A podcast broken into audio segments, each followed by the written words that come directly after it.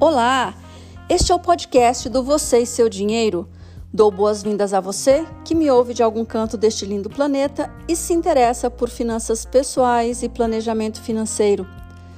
Sou Mandina Morbeck, jornalista por formação e especialista em planejamento financeiro e finanças comportamentais e adoro falar sobre temas relacionados a esse maravilhoso universo das finanças. Criei o projeto Você e Seu Dinheiro com o propósito de contribuir para que mais pessoas tenham acesso a informações que possam ajudá-las a entender a importância de cuidar do seu rico dinheirinho para viverem presente e futuro com mais tranquilidade e mais segurança. Esse projeto inclui o site vocêseudinheiro.com.br, o perfil no Instagram Você e Seu Dinheiro, o curso sobre finanças pessoais e planejamento financeiro e este podcast. Vamos para mais um episódio?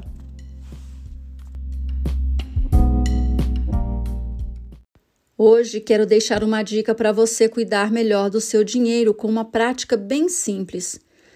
Dividir suas obrigações financeiras ao longo do ano em parcelas.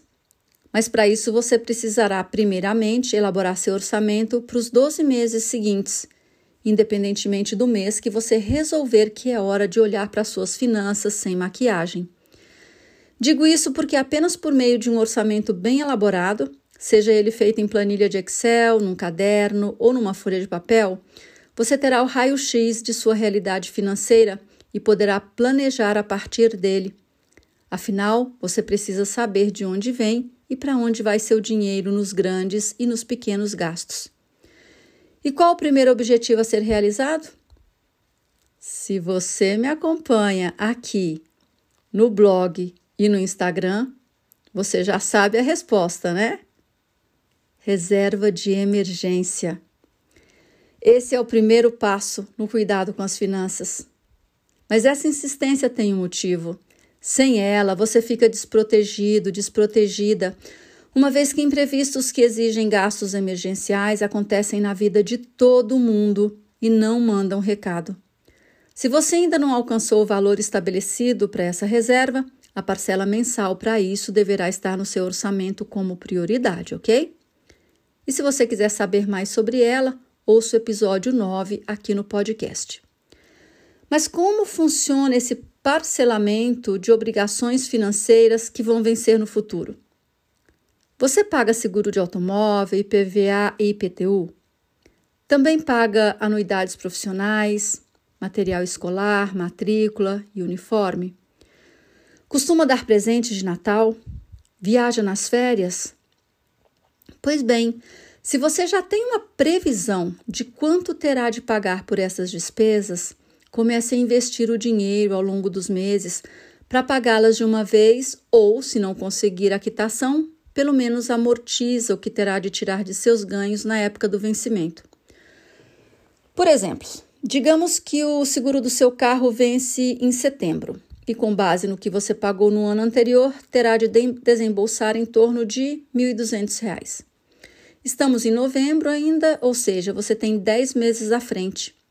Se dividir 1.200 por 10, o resultado são 120 reais mensais, que poderão ser investidos no Tesouro Selic, no CDB diário, com no mínimo 100% do CDI, para quitar essa despesa lá na frente. Se o IPVA em janeiro de 2023 já que para o próximo, em 2022, pode ser que você não tenha guardado para isso. Então, se esse PVA em 2023 custar, também baseado no que pagou este ano, uns 2 mil, divida esse valor pelos meses que faltam até o vencimento e guarde mensalmente também. E assim você pode fazer com todos os gastos que se repetem anualmente. Dessa forma, você não se aperta, uma vez que não são despesas inesperadas ou emergenciais. E se houver algo inesperado ao longo do caminho, você terá de onde tirar da reserva de emergência. Lembrando também que o montante retirado deve ser reposto.